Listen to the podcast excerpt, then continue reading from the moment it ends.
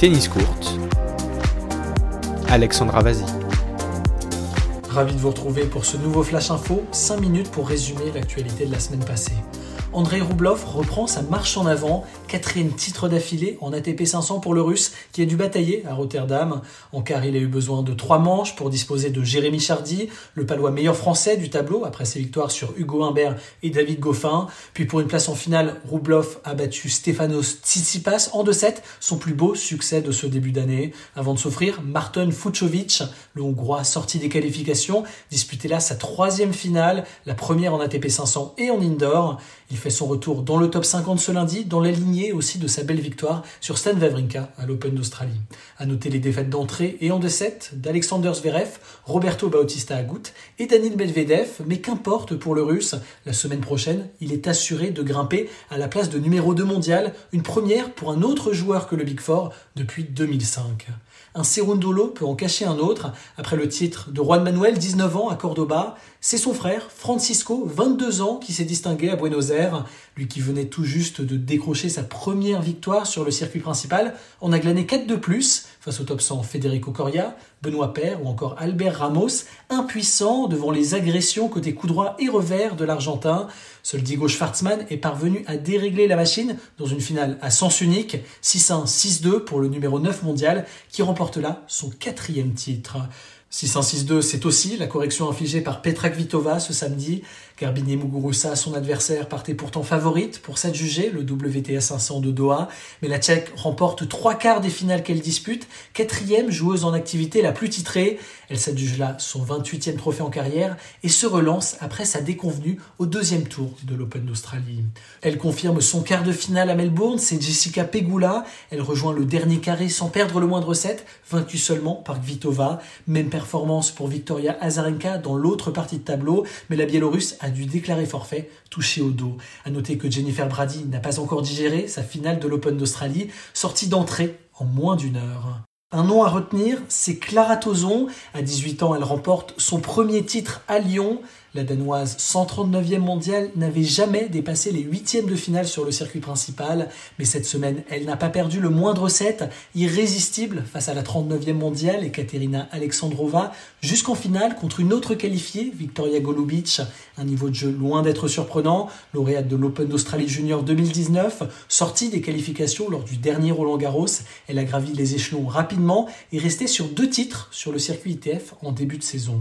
Fiona Ferro était proche de en finale, mais la Française a dû s'incliner au tie-break du troisième set face à Golubic, une cinquième demi-finale en carrière qui lui permet de faire son entrée dans le top 40 mondial ce lundi. C'est un vent de jeunesse qui a soufflé sur le circuit secondaire cette semaine. Trois lauréats de Challenger, tous en dessous de 22 ans, à commencer par Thomas Marak, la vingtaine, qui soulève son deuxième trophée à Nour Sultan II. Le Tchèque s'offre Sunu Kwon et Mackenzie McDonald un mois après sa première victoire en Grand Chelem à l'Open d'Australie.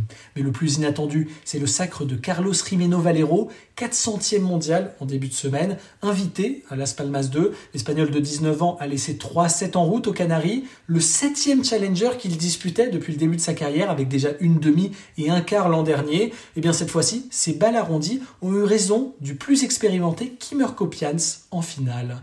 Enfin, une autre première pour Zizou Berks, le Belge nommé en hommage à Zinedine Zidane. Souvenez-vous, à Anvers, en octobre dernier, il avait décroché sa première victoire sur le circuit principal. Cette semaine, on le retrouvait à Saint-Pétersbourg 1, son premier challenger depuis près de trois ans.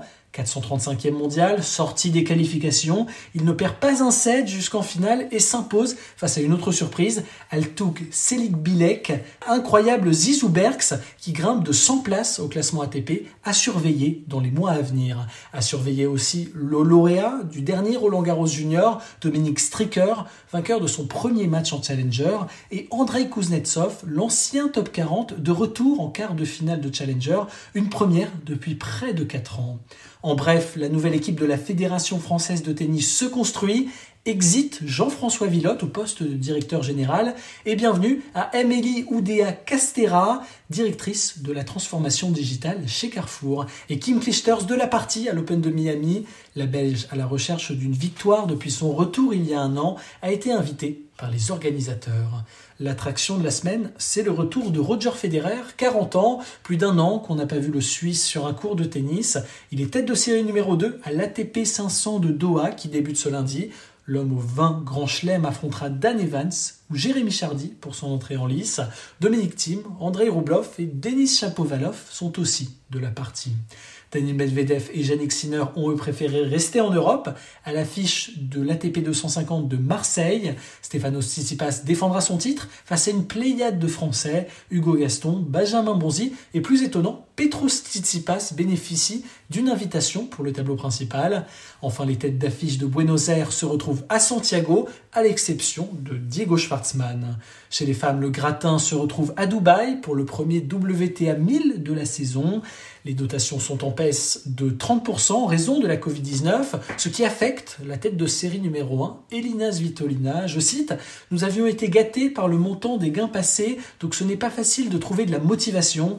Une motivation pourtant intacte pour Alizé Cornet, qui a d'ores et déjà passé le premier tour après une nouvelle victoire à l'arraché sur Daria Kazetkina. Un grand merci d'avoir suivi ce Flash Info. N'hésitez pas à le liker et à le partager. On se retrouve jeudi pour un nouveau contenu exclusif. D'ici là, portez-vous bien et vive la balle jaune.